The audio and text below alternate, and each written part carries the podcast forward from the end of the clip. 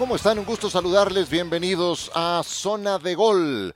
Después de esta jornada 4 de la NFL, vamos a comentar el Sunday Night Football. Soy Ciro Procuna, un gusto platicar con ustedes como en cada ocasión en este podcast. Hablaremos del triunfo de Kansas City sobre los Bucaneros de Tampa Bay. Nos acompañará Fernando Tirado, eh, colega nuestro que transmitió el partido entre los eh, Baltimore Ravens y los Bills de Buffalo. Y también tendremos nuestro Pick Six, en donde hablaremos del triunfo de Minnesota sobre Nueva Orleans en Londres de la victoria de los Jets ante Pittsburgh, de Dallas que venció a Washington, de los últimos invictos que son los Philadelphia Eagles que derrotaron a Jacksonville, de Green Bay y también de los Raiders. Pero antes, entremos en materia con lo que dejó Sunday Night Football, la victoria contundente del equipo de Kansas City sobre los Bucaneros de Tampa Bay. 41 a 31 el marcador final. Patrick Mahomes con una tremenda exhibición, tres pases de anotación. Eh, le habían anotado en tres juegos sumados a la defensa de Tampa Bay 27 puntos. Mahomes y Kansas City le habían hecho 28 en los dos primeros cuartos. Pero Patrick Mahomes traía un dominio escénico, una ejecución una capacidad de elevar su nivel y de hacer jugadas que parecían imposibles sobresaliente. Hay un pase de anotación que lo ilustra por completo, el que le manda a Clyde Edwards Hiller es una jugada en la que sale rolado al lado derecho, se le acaba el terreno a lo largo, tiene que eludir a un rival para hacerlo, gira completamente sobre su propio eje, se acerca más hacia la yarda 2, que es la línea de golpeo, pega un salto porque tiene dos defensivos enfrente y tipo básquetbol le pone el pase a Edward Seller para el touchdown. Una verdadera maravilla eso de Patrick Mahomes, que terminó con 23 eh, de 37 para 249 yardas y esos tres pases de anotación de los que hablábamos. Su pateador de despeje, Tommy Townsend, tuvo que trabajar hasta el último minuto del cuarto cuarto. Fue entonces que hizo su primera patada de despeje. Kansas City creo que fue claramente superior a un equipo de Tampa Bay que empezó muy mal el partido. Las entregas de balón creo que marcaron el rumbo de este encuentro. Hay dos puntualmente que tenemos que señalar. La primera en el regreso de patada de kickoff que abrió el partido. Balón suelto, yarda 21. Toma el balón el equipo de Kansas City. Dos jugadas después, touchdown de Travis Kelsey. Ya ganaba 7 a 0 el equipo de Kansas City. Y más adelante, una captura de coreback a Tom Brady que provoca un balón suelto y tiene Kansas City primero y 10 yarda 20 del terreno de Tampa Bay. De ahí se genera un touchdown. Ahí estamos hablando de 14 puntos producto de entregas de balón. Gana Kansas City por 10 de diferencia, pues ustedes díganme si gravitaron o no esas dos entregas. Y el ir abajo en el marcador tan temprano hizo que Tampa abandonara la carrera muy pronto. Apenas tuvieron tres yardas por tierra, una cifra ridícula. Desapareció del partido Leonard Fournette. Kansas City, si algo hizo bien, fue correr el balón. 37 acarreos para 189 yardas. Pero lo más preocupante yo creo es que no se ve del todo bien a Tom Brady. Yo no lo veo al 100%. Hay algo que, que no, no funciona como otras veces. Eh, recuperó a Mike Evans, le lanzó dos pases de anotación. Ah, en, semanas anteriores decíamos, bueno, es que no tiene a Chris Godwin, no tiene a Mike Evans, no tiene todavía a Julio Jones. Bueno, ahora recuperó a dos de esos jugadores y sí puso mucho más en funcionamiento a Mike Evans, pero pero es otra cosa. Yo siento que es algo como desde el plano intangible. A lo mejor hay algo que no anda bien en el plano personal para Tom Brady, lo desconozco honestamente, pero no sé si esa decisión de haberse retirado y haber regresado le habrá producido un cortocircuito en su, en su estabilidad emocional, quién sabe, y eso también afecta, por supuesto. Eh, ahora, otra cosa, Tampoco reaccionemos de más. Estamos apenas empezando el mes de octubre y, Tom Brady en, en, otras etapas de su larga carrera ha tenido este tipo de despistes. ¿Se acuerdan del 2014, septiembre? un 41 a 14 contra los jefes de Kansas City en Arrowhead, que la respuesta más repetitiva que dio en la rueda de prensa eh, Bill Belichick con ese estilo que le caracteriza que le caracteriza, no quiso hablar nada del juego y repitió ad nauseum eh, el We are on to Cincinnati. Estamos concentrados en Cincinnati y estamos concentrados en Cincinnati una y otra y otra vez, que era su siguiente rival.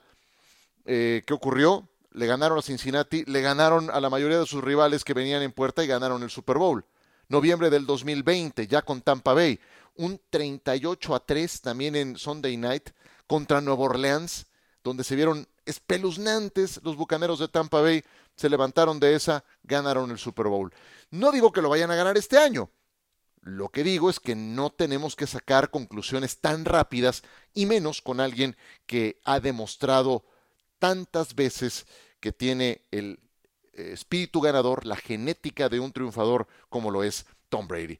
Pero este domingo, este domingo los borraron y les ganaron con claridad los jefes de Kansas City en Tampa. En un instante, cuando continuemos, platicamos con Fernando Tirado. Lo pueden seguir en Twitter como arroba fer-tirado, arroba fer-tirado. Con él platicamos de lo que dejó el triunfo de Buffalo en Baltimore. No se vayan.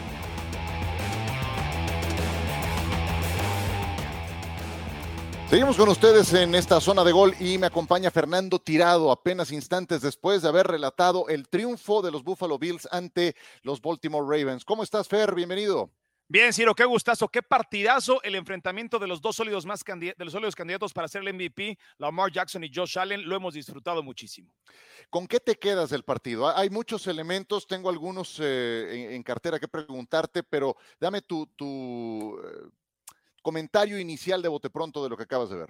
Bueno, me parece que sí, con, con, errores de Baltimore que le abren la puerta al equipo de Buffalo, pero yo le doy mucho mérito a esta defensa, Ciro, la, de los Bills, que en la segunda mitad blanqueó. Iba ganando este juego 20 a 3, casi al terminar la primera mitad, el equipo de los Ravens. Aprovechando las entregas, hay que entender que hay dos eh, turnovers muy temprano en el juego, que Baltimore logra capitalizarlos y después esta defensa se dobla, pero no se rompe. Jordan Poyer con par de intercepciones y por supuesto que se va a hablar muchísimo de otra cuarta oportunidad que se juega porque siempre corre esos riesgos el coach Harbo va con la estadística, va con las probabilidades y no le vuelve a salir. ¿Te acuerdas la temporada pasada cuántas críticas recibió de juegos que dejó escapar justamente en esa situación? Sí, es que justo ese era uno de los puntos que quería platicar contigo. Cuatro minutos para el final del partido.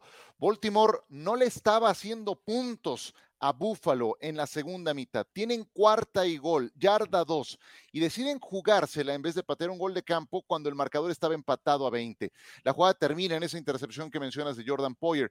¿Qué crees que le haya hecho considerar a Harbaugh y aplicar em, esa decisión de jugársela en cuarto down? Bueno, me, parece que responde a la confianza que tiene Lamar Jackson hoy. Y, a pesar de que hoy no cuenta con Roshan Bateman a su, a su full de capacidad porque se lesiona en el partido y era el hombre al que más le estaba lanzando, confía en eso. Me parece que, que la lectura de Harbaugh es, vuelvo a poner la pelota en manos de Josh Allen con cuatro minutos en el reloj y diferencia de tres, el riesgo es muy alto. Tengo que tratar de sentenciar el partido con, un, con una anotación eh, grande, con seis puntos al menos de diferencia en el marcador y apostó por eso, por la condición de local, yarda cuatro con Lamar Jackson, el mejor jugador de la liga. Me parece que si que ya con el, con el periódico del día siguiente es mucho más fácil juzgarlo, pero que si le sale, se convierte en un genio, no le sale y cualquier cantidad de críticas llegarán. Búfalo no le ha permitido un solo punto a sus rivales en el tercer cuarto. tiene el mejor diferencial de la liga. Sí, eso es impresionante. Y desde la primera serie ofensiva de la segunda mitad que fue de Baltimore, mandaron un mensaje. Tres y fuera a despejar. Y ellos responden con eh, puntos hasta empatar el marcador sobre el final del tercer cuarto. ¿Qué hace tan especial a Búfalo al inicio de las segundas mitades? Es, un equipo que pone mucha presión, Ciro. Son eh, eh, entre Greg Rousseau, por supuesto, el trabajo de Matt Milano y de Von Miller. no le hicieron el día nada sencillo a, Lamar Jackson. Una secundaria que hay que recordar sufre bajas, ¿no? La de Micah Hyde, por supuesto, es una secundaria parchada, no es la más digamos que la mejor que pudiera presentar este equipo de Búfalo, pero entienden perfectamente sus roles. Eh, limitaron a, Lamar Jackson, venía de un juego de más de 100 yardas por carrera, hoy termina con 73, pero le tira dos intercepciones a, Jordan Poyer eh, comete sus errores Lamar Jackson y, me parece que hoy ha demostrado Buffalo que es un equipo más maduro para cuando llegue esta clase de situaciones y esta clase de partidos, es un equipo mucho más redondo. Y en esa madurez quien mejor lo ilustra se llama Josh Allen, porque e, esa jugada del 20 a 20, que es una jugada personal que él hace. Hay dos. Sí, tenía la previa dos Dawson Knox y esa que le tira, le tira a Shakir también, ¿no? Cuando sale de la presión y, rola hacia el lado izquierdo. Claro, bueno, e, en, en la que termina anotando, tenía encima a Patrick Quinn.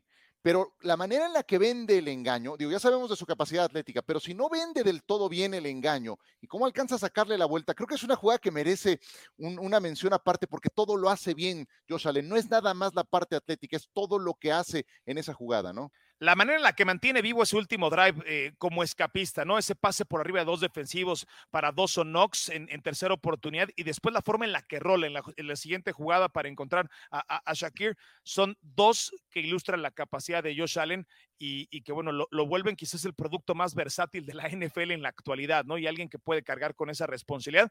También en una cancha que estaba jugando en contra, Ciro, porque el partido fue pasado por agua, eh, quiso evitar un momento en alguna captura. Eh, Josh Allen no pudo porque se resbala y, lo lee todo bien este chico. Se equivoca en muy pocas cosas y es un juego de, necesidad para de cobrar la confianza del equipo que todos seguimos señalando como el más poderoso, o muchos siguen señalando como el más poderoso en la conferencia americana. Correcto. Ahora, no todo fue malo para Baltimore. Hay una jugada especialmente en el segundo cuarto que a mí me, me fascinó y estoy seguro que la recuerdas.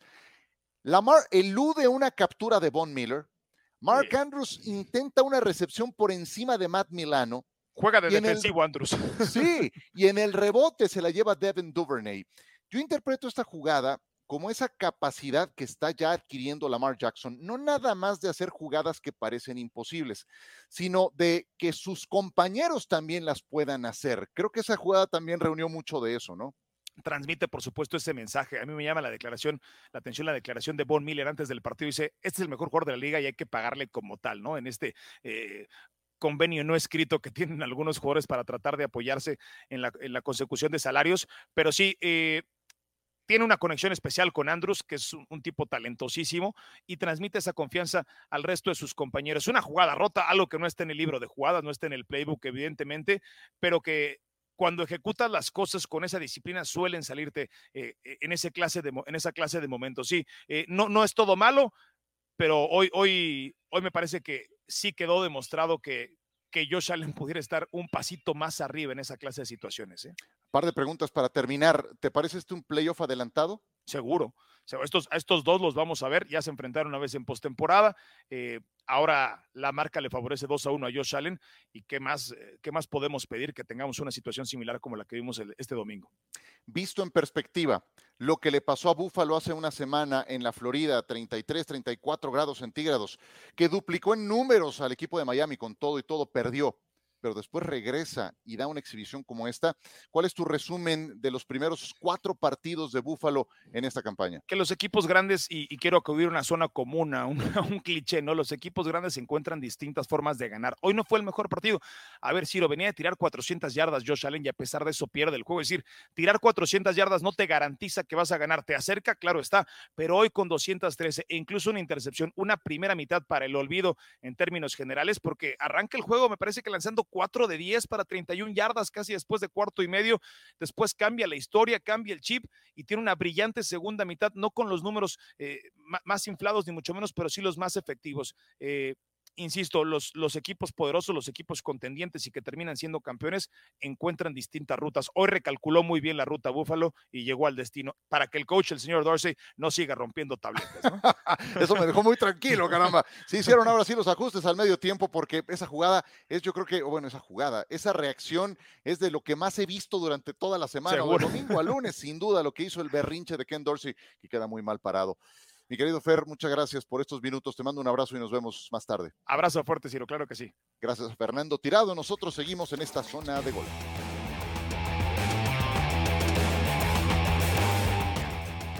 Muchas gracias a mi compañero Fernando Tirado por acompañarnos el día de hoy en esta emisión de Zona de Gol. Les recuerdo sus redes sociales, lo pueden seguir en Twitter y en Instagram con el eh, nombre de arroba fer-tirado un gran conocedor de la NFL, de la NBA y también del mundo de los momios, de las apuestas, así es de que no dejen de seguir a Fernando Tirado. Nosotros vamos con otros seis juegos de esta jornada en nuestro Pick Six.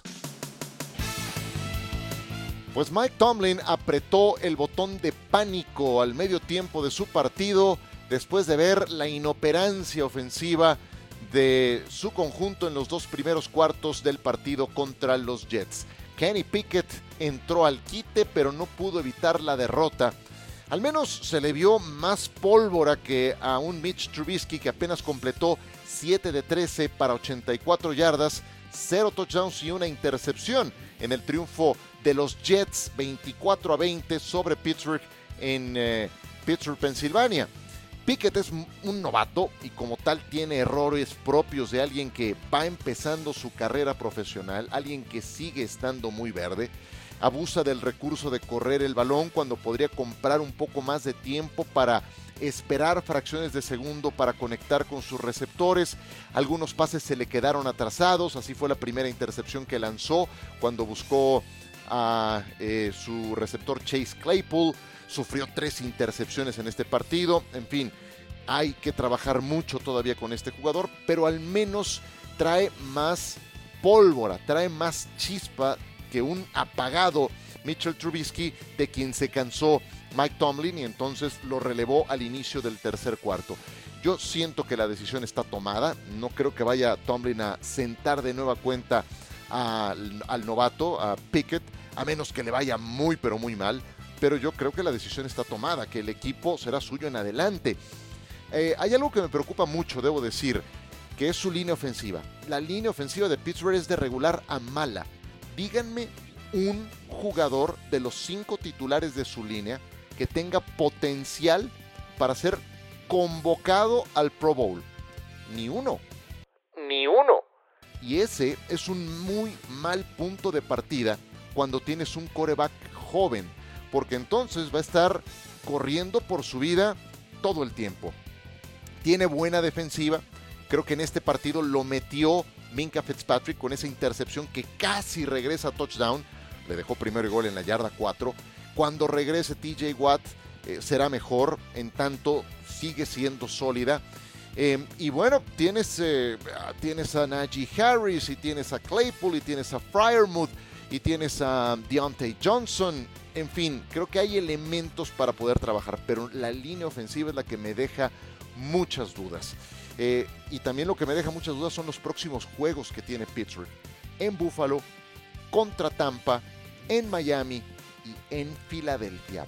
Pesadísimo. Parece que lo están echando a los Leones, pero bienvenido a los profesionales. Esa es la forma en la que hay que madurar. Número 2, Dallas venció a Washington 25 a 10 en Arlington. Es la tercera victoria consecutiva para los Cowboys con Cooper Rush en los controles. Poco a poco se acerca el regreso de Dak Prescott, pero la realidad es que no lo han extrañado. Ya le retiraron hace algunos días las puntadas de la operación que le hicieron en la mano, etcétera, etcétera. Eh, y no se le ha extrañado a Dak Prescott porque su suplente ha levantado al equipo con esos tres triunfos de manera consecutiva y ya circula una pregunta muy incómoda. A la vista de los resultados, ¿qué tanta es la diferencia entre Cooper Rush y Dak Prescott?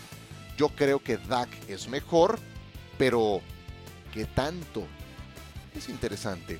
¿Ustedes qué opinan? Yo creo que no hay una gran diferencia entre uno y otro. Yo nunca he considerado a Dak Prescott uno de los 10 mejores corebacks de la NFL. Creo que está en un tercer peldaño. Y a lo mejor Cooper Rush está en el cuarto peldaño y puede ser mejor que algunos de los titulares y entonces no es tanta la diferencia entre uno y otro. El tema es que Cooper Rush lleva tres juegos consecutivos sin lanzar intercepción, incluso desde el relevo que tuvo que hacer contra Tampa. Lleva 75 pases consecutivos sin lanzar intercepción y eso para ser suplente se agradece se volvió a cumplir para Dallas una serie de elementos básicos que necesitan para ganar, como cero intercambios de balón, ninguno evidentemente del lado de Cooper Rush, la defensa otra vez agresiva, tal vez no muchas capturas de coreback, solamente una, pero le interceptaron dos pases a Carson Wentz. Juego eficiente de Rush que lanzó dos pases de touchdown a Michael Gallup y a CeeDee Lamb. Y lo más relevante, apenas cometieron cuatro castigos para 20 yardas. Sobresaliente ese punto. Pero le ganaron a Washington en Arlington. No es ningún gran sinodal. El tema es que la temporada de Dallas no está perdida a estas alturas y esa es una estupenda noticia. Siguen a la saga los Cowboys, número 3 de este conteo porque Filadelfia se mantiene invicto y es el último equipo que se mantiene de esa manera. Le ganaron los Eagles 29 puntos a 21 a los Jaguares de Jacksonville. Jacksonville había empezado bien el partido, pero lo fue cerrando mal, de regular a mal. Eh, no vas a sobrevivir cuando tienes cinco intercambios de balón contra el último equipo invicto de la NFL. Y los eh, elementos, yo sé, les afectaron, llovía demasiado, balones sueltos, eh, varios de ellos por culpa de su quarterback Trevor Lawrence, que ha mejorado, pero pues en este partido terminaron perdiéndose por esta cantidad de intercambios de balón. Filadelfia tiene una defensiva muy agresiva, tiene estupendo juego terrestre y la improvisación también de Jalen Hurts. Me sorprendió la cantidad de veces que corrieron la pelota en este partido los Eagles. 50 acarreos. 50 acarreos. Es una barbaridad. Yo sé que algunos fueron momentos en que tuvo que improvisar Jalen Hurts, pero no deja de ser una jugada terrestre que desgasta a tu rival. 27 de esos 50 carreros fueron de Miles Sanders, que tuvo 134 yardas y además dos touchdowns. Filadelfia se mantiene invicto, le gana a Jacksonville y está al comando de la división este de la Conferencia Nacional. Green Bay, ¡uf! ¡Qué sufrimientos! Los de los Packers para derrotar a los eh, eh, Patriotas de Nueva Inglaterra. Un partido que se tuvo que ir a prórroga, que en el último minuto del tiempo extra sacó adelante Green Bay con un gol de campo de Mason Crosby. Eh, lo más increíble es que ya se sabía que jugaba Patriotas sin Mac Jones. Entró Brian Hoyer, que tiene una marca perdedora impresentable. Y bueno, lo lesionaron a Brian Hoyer por un golpe de Rashan Gary. Y tuvo que entrar al quite un novato de cuarta ronda de draft llamado Bailey Zapp.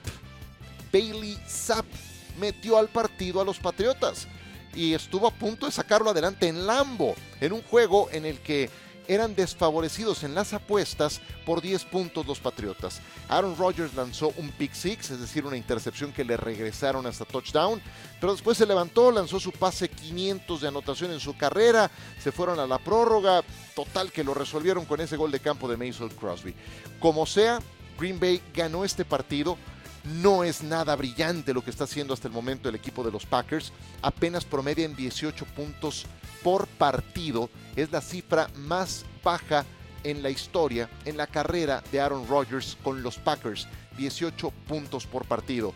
Pero esto se debe claramente a que no tiene un, como dicen en inglés, go-to guy. No tiene un receptor abierto primario lo perdió en Davante Adams y le va a tomar tiempo, le está tomando tiempo encontrar a alguien en quien descargar su confianza. Y lo malo de Rodgers es que cuando empieza a entenderse con uno, por ejemplo como Romeo Doubts, y lo desaira Doubts porque comete un error en este partido, entonces lo castiga y entonces lo ignora. Entonces, pues así no son las cosas. Ahí es cuando más confianza le tienes que dar. Entonces, vaya, yo creo que es cuestión de tiempo y Rodgers tendrá que armarse de paciencia para que funcione el equipo con estas piezas que tiene. En Las Vegas se midieron dos equipos con récords muy engañosos, Raiders y Broncos. Era engañoso el dos ganados, uno perdido de Denver y también el cero ganados, tres perdidos de los Raiders. Ni los Broncos eran tan buenos, ni los Raiders eran tan malos.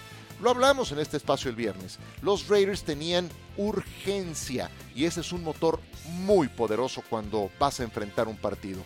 Eh, casi casi su temporada dependía de este resultado. Y Josh Jacobs cargó al equipo.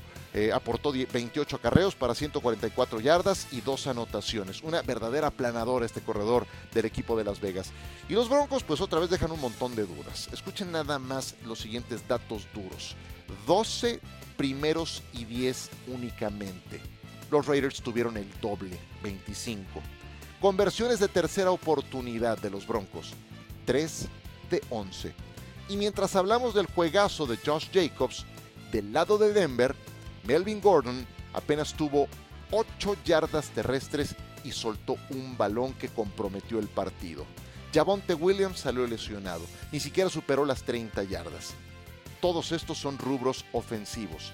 Nathaniel Hackett llega a este equipo porque según esto es un experto en la ofensiva. Y lo peor que tienen los Broncos es la ofensiva con un coreback al que le pagaron 250 millones de dólares. ¿Cómo demonios me explican esto? Los Broncos no mejoran y se acentúa la idea de que han pegado un strike enorme en la elección de su entrenador en jefe. Hasta el momento, lo de Nathaniel Hackett no está funcionando, por más que vayan con dos ganados y dos perdidos. Y por último, cierro con el primer juego que tuvimos este domingo, que tuve el gusto de transmitir para nuestros eh, aficionados de Centroamérica, el Caribe y el Cono Sur. Minnesota que le ganó 28-25 a Nueva Orleans. Es relevante este partido porque fue el primero de la serie internacional y porque la verdad es que nunca había visto un final de juego como el que se tuvo en el estadio del Tottenham. Minnesota ganó, pero Nueva Orleans tuvo para empatar en la última jugada del encuentro. Un gol de campo de Will Lutz de 61 yardas que pegó primero en uno de los postes laterales, llevaba la distancia para meterlo, pegó en el poste lateral, luego en el travesaño para después caer fuera. Tenía, ya les digo, la potencia, pero le faltó que dos centímetros de colocación, eso habría sido suficiente, de verdad. Lotz ya había conectado poco antes un gol de campo de 60 yardas. Iba a ser la primera vez en la historia que un pateador conectara dos goles de campo de 60 o más yardas en un partido. Increíble. Minnesota gana, pero debió hacerlo por un margen más amplio. La cantidad de oportunidades que desaprovecharon me deja ver que el ataque de Kevin O'Connell no está del todo fino. Eh, vamos a ver si con el tiempo pueden ir madurando algunas cosas, porque la verdad, mal manejo de reloj en el minuto final del segundo cuarto, después de un balón suelto provocado por Damlin Tomlinson, un pase de Kirk Cousins atrasado a Justin Jefferson en la zona de anotación, que debió ser touchdown, eh, un punto extra que falló Greg Joseph, en fin, eh, series ofensivas que eran para touchdown que cambiaron por goles de campo, en fin, al margen del dramatismo final, qué cantidad de oportunidades desperdiciadas por Minnesota. Y con eso cerramos esta emisión de Zona de Gol. Quedan menos de 50 días. Este domingo era el día 50. Menos de 50 días para el juego en el Estadio Azteca entre los Cardenales de Arizona y los 49 de San Francisco. La cuenta regresiva entra en fase de aceleración. Y también nos llegó la cuenta regresiva a, su punto final. Nos tenemos que retirar de esta zona de gol. Les agradezco que lo hayan escuchado, que descarguen este programa y que se suscriban. Recomiéndenlo. Aquí seguiremos y nos saludamos el próximo viernes con más de la actualidad en la NFL. A nombre de todos, soy Ciro Procuna. Gracias por su compañía.